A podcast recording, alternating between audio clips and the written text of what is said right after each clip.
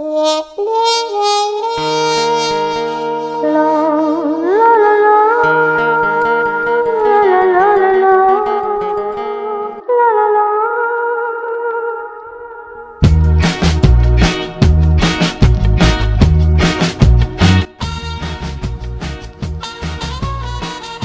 Olá, seja bem-vindo. Está começando o podcast da sofrência, do pé na bunda, da desilusão amorosa, do chifre, do print enviado errado que levou ao fim o seu relacionamento, te deixando numa fossa. E sofrer por amor nunca sai de moda, não é verdade?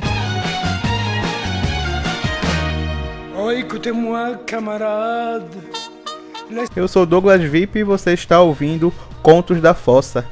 Então me diga, meu ouvinte, já sofreu por amor? Quem nunca, né? Quem nunca teve o coração partido?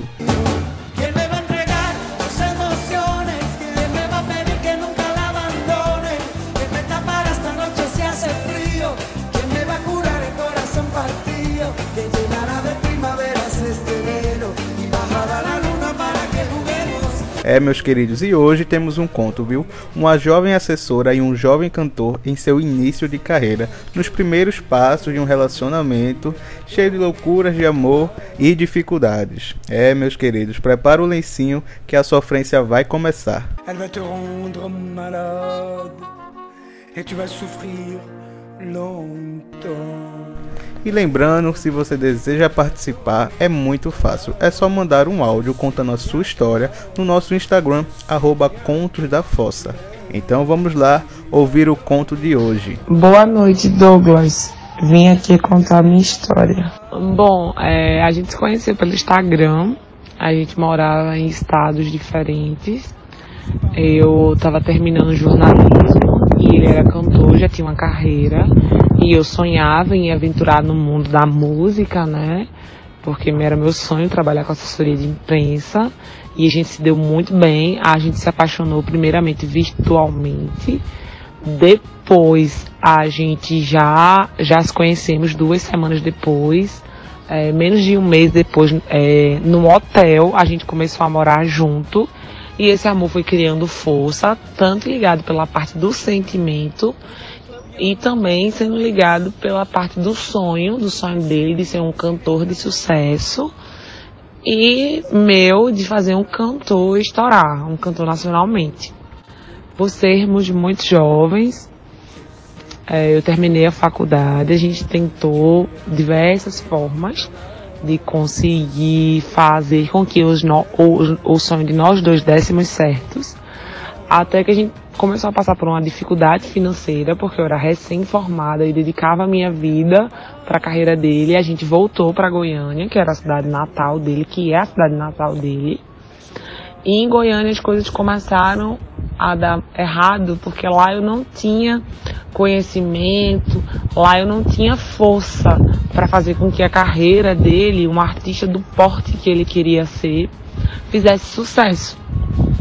E daí começaram a surgir muitos problemas. Eu comecei a ficar depressiva, é, ele também começou a ficar depressivo porque ele levava a culpa de que tinha destruído o sonho profissional meu e também o sonho dele também que a gente não conseguia vingar. É, daí começaram os problemas porque eu comecei a ficar depressiva porque eu não tinha amigos na cidade, eu não conhecia ninguém na cidade eu dependia 100% financeiramente dele, financeiramente falando, dependia muito dele.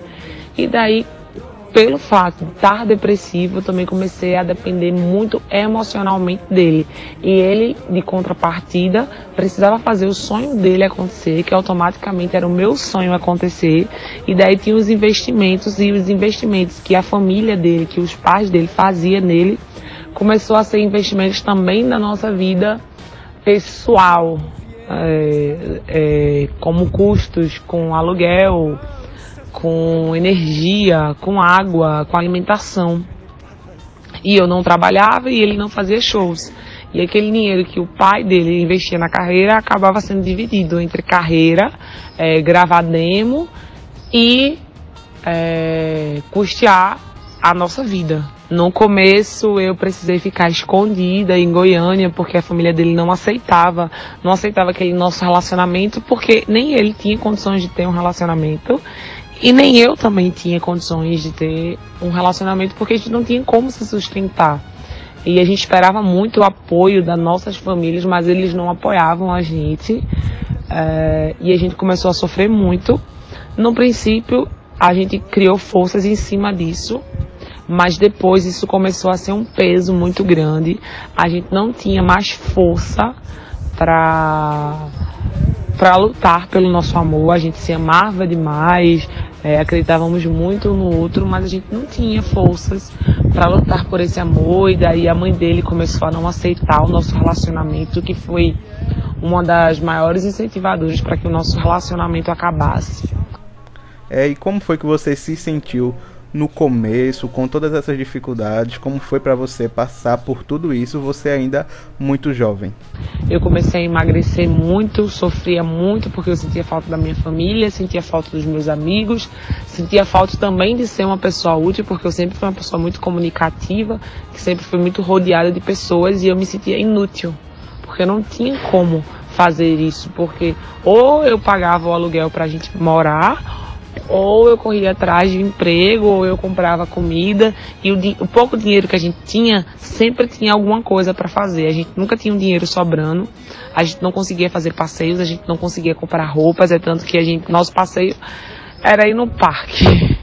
E por trás disso, ele precisava mostrar nas redes sociais uma vida muito boa, uma vida de sucesso, um, uma vida de um cantor é, do mundo sertanejo que, na verdade, não existia essa vida.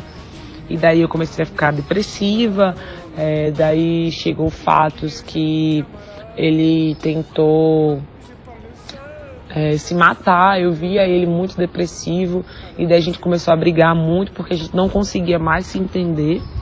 E daí eu comecei a sofrer muito longe de todo mundo. E a gente ainda conseguiu fazer com que esse relacionamento com esses altos e baixos durasse aí é, um ano, que na verdade foi uma mentira, porque era o dinheiro que a gente investia na carreira, a gente sobrevivia deste dinheiro. É, e quando nos vemos numa situação dessa, mexendo muito forte com o nosso emocional, é, como foi que você viu que não conseguiria mais manter o relacionamento, que o amor de vocês também já não era como antes, né? Igual o início, que começou a não fazer bem para você e que de fato você precisou terminar. Até que eu cheguei a entender que aquilo não podia dar certo, que a minha maior prova de amor era acabar. Que a minha prova de amor era botar um fim naquilo, porque se fosse para ser, iria ser depois. Foi muito difícil, eu chorei muito, porque desde que eu conheci o eu não, não pensei que a minha vida tivesse mais sentido sem ele. Vai fazer dois anos que a gente terminou eu precisei voltar para minha cidade natal, me reconcentrar nas minhas coisas, nos meus sonhos. É, coloquei até de lado o sonho de ser jornalista, comecei a estudar outro curso, outra profissão, fui em busca de novos sonhos para tentar me distanciar dele e daquele sonho que acabou que nem eu e nem ele conseguiu realizar ainda, sabe? É, e o término é a desgraceira mesmo. Quando acaba, vem a fossa um momento nada fácil, algo bem sofrido. Como foi para você estar passando pela fossa? Que músicas você escutava que te lembravam aquele momento? Conta aqui pra gente. No começo foi muito difícil porque como a gente estava no meio da música, muitas músicas lembravam, lembrava o, o, o que eu estava sentindo. Eu estava muito depressiva, eu chorava todos os dias, eu tentava beber, eu tentava conhecer pessoas, mas todas as pessoas parecia que elas me lembravam ele e eu fazia muito comparações. Eu acho que eu só comecei a olhar para pessoas com outros olhos um ano depois. Claro que eu me relacionei, me envolvi com outras pessoas nesse tempo, mas no final eu sempre chorava, no final eu sempre ia olhar nossas fotos. Até hoje vai fazer dois anos que a gente acabou, mas eu ainda não consegui me apaixonar por ninguém verdadeiramente. E músicas que eu escutava muito era as músicas que ele cantava para mim, né? É, aquela música Vem Pra Minha Vida era uma música que ele cantava muito, que uma música de Henrique Juliano. Quando a gente acabou, também escutava aquela música É, e na despedida, como é que eu vou beijar seu rosto? Eu já beijei sua boca. Como é que eu vou te abraçar vestida se eu já te abracei sem roupa? Ruía muito, né, com Matheus e Cauã, quarta cadeira. Ruía com aquela música. E a gente fez amor, era pra terminar. Quem disse que eu consigo? Eu ruía também escutando aquela música, Jesus. É. Eu vou contar até três e vou te esquecer. Quer ver? Um, dois, três. Quer ver? É, não deu. Foram muitas músicas, eu ia com todas as músicas, eu acho. É, escutava muito modão, muito modão. Ia muito pra bar, escutava modão. E sim, tem aquele momento do luto, tem aquele momento que a gente chora, que a gente sofre, sofre, sofre. E assim, todo fim de relacionamento deixa e causa um certo trauma, né? Deixando uma ferida. Como é que tá pra você hoje essa ferida? E assim, é, é uma ferida hoje que eu posso dizer que ela tá mais cicatrizada, mas se pegar um pauzinho e começar a catucar ela, ela ainda dói, ela ainda machuca. É uma parte minha que eu acho que, que ainda vai doer por muito tempo, sabe? Porque existem dores que são incuráveis e eu acho que essa é um tipo de dor porque foi um amor que acabou, não foi por falta de amor, foi pelas circunstâncias, pelas dificuldades da vida. Aquilo mexeu comigo de todas as formas. É, hoje eu sou outra pessoa Sou outra mulher que tem um pensamento muito diferente de relacionamentos, que tenho muito medo de deixar pessoas entrar na minha vida, porque eu deixei entrar na minha vida muito rápido, foi tudo muito rápido. Em duas semanas ele transformou meu mundo, transformou a minha vida. E desde então eu nunca mais fui a mesma. Mas eu acho que o que mais me fez bem foi o distanciamento, que desde que a gente acabou, a gente nunca mais trocou uma palavra sequer. O que mais faz eu sentir falta da nossa amizade, é o quanto que nós éramos parceiros, o quanto que nós acreditávamos um, no outro, sabe? É aquele meu amigo, porque ele, ele não era só um namorado, né? A gente morava junto, mas ele era meu amigo, ele era meu namorado, ele era meu pai, ele era meu conselheiro, ele me entendia. É, é muito, muito difícil. E qual assim o, o conselho, o recado que você deixaria para as pessoas que já passaram ou estão passando por isso? É, qual a lição que você tira disso tudo que você viveu? Um conselho que eu dou para quem passou por isso, para quem está passando isso, é tentar se interter e construir um novo mundo diferente daquele que você tinha com a pessoa, sabe? Eu acho que eu saí daquele meio que eu estava inclusa, daquele meio que eu vivia, me ajudou muito a hoje ter uma vida muito melhor. Claro que às vezes lembro, que às vezes tenho saudade, mas a minha rotina faz com que ele não pertença mais ao meu mundo, sabe? Mas quando o amor é grande, o amor é verdadeiro, o amor machuca, a gente ainda lembra, assim, a gente sente saudade. Até a gente aprender a conviver com o término.